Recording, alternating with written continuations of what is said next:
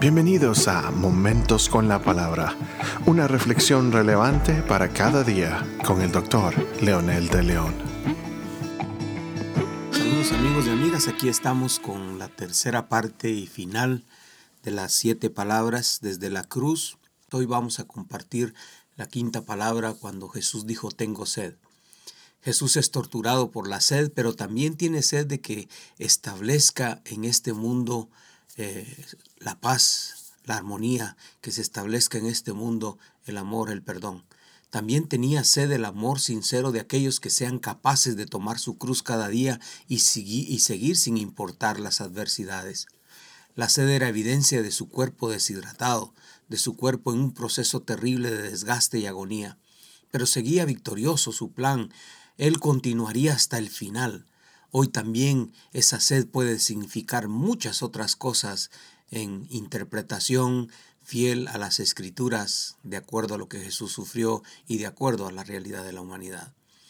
El anhelo desesperante, sed, la de la sierva que busca corrientes de agua, como dice el salmista, la del místico que intuye en la noche la gracia, la del ser humano que ha visto quebrajarse por la sequedad de la tierra y sus deseos cuando no son alcanzados. Dios enseña, nos enseña por medio de esto a no rendirnos, precisamente ahí donde parecería que ya no hay nada que esperar. ¿Para qué suplicar por agua cuando se está en el precipicio de la muerte? ¿Tiene acaso sentido entonces suplicar aún? Y sin embargo, Cristo lo hace. Y con él la humanidad fatigada. ¿Qué en realidad no se eh, está describiendo en esta situación? ¿Qué se está ocultando? Nada, absolutamente nada. Se está evidenciando la humanidad del que sufre, del que llora, del que clama muchas veces en su desesperación y aunque sabe que va a morir, clama para que haya justicia en la tierra, porque a veces está sufriendo como producto de esa sequedad de la humanidad. Por su sed el mundo tendrá saciedad para su sed. El mismo Jesús deseaba que llegara la hora, la hora de la cruz, para que su sed se convirtiera en un manantial. El milagro de la misericordia ocurre entonces. Siempre he tenido sed, he visto aguas colosales, pero siempre me desborda su visión. Un sorbo de paz, solo eso suplicamos hoy, un sorbo de paz y que encuentre su propio espacio en la sed inmensa del Hijo de Dios. La sexta palabra es una de las palabras que también encierra el, la, la primera palabra que comunica el triunfo total de Cristo. No fue hasta su resurrección, sino aquí en esta palabra de Juan 19:30 cuando dice, consumado es.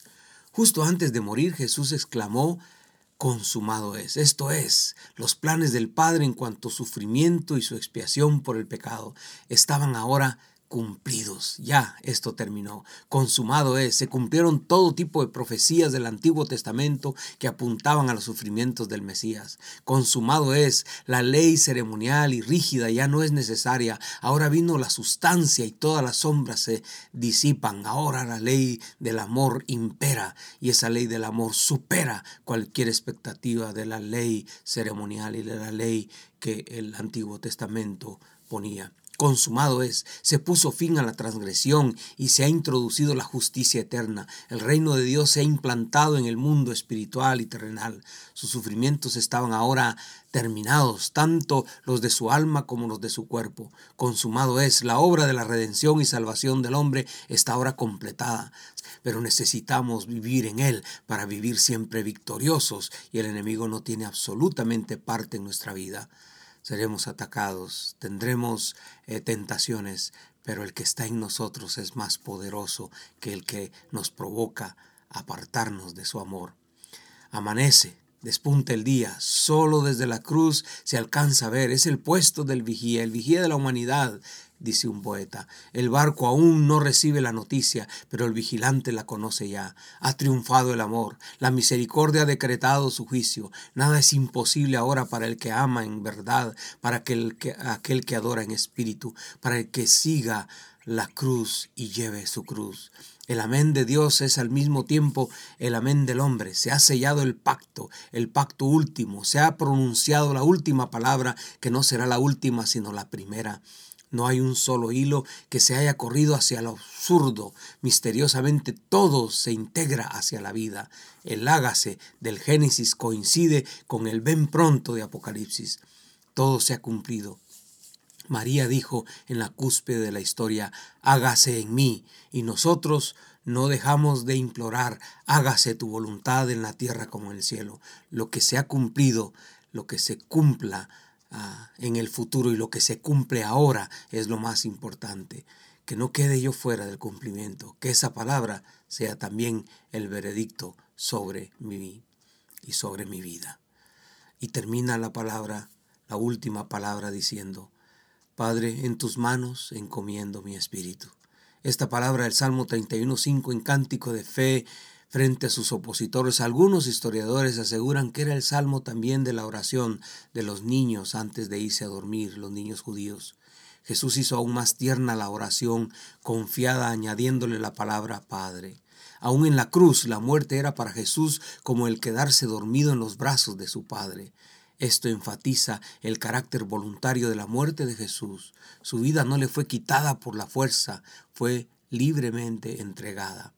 La última intimidad es también la cercanía divina, la entrega total sin reserva, la palabra de confianza plena, la mayor libertad, la mayor verdad, el mayor amor se realiza en esta entrega. El Hijo lo ha entregado todo. El Hijo ha terminado. El Hijo ahora puede decir confiadamente, es tu turno, Señor, es tu turno, Padre. Ahora te corresponde a ti el resto, porque consumado es y en tus manos encomiendo mi espíritu. Oremos juntos. Padre, gracias por este sufrimiento de tu Hijo. Es la garantía de que ahora ha sido consumado todo y lo inalcanzable ahora es posible, es alcanzable. Tu perdón, tu gracia, amor y misericordia, ahora podemos llegar a ti libremente por medio de Jesucristo. Ahora, junto a Jesús decimos que nos encomendamos a ti, que nuestra alma se encomienda en tus manos y que en el nombre de Jesús mi vida a partir de ahora será diferente. Gracias en el nombre de Jesús.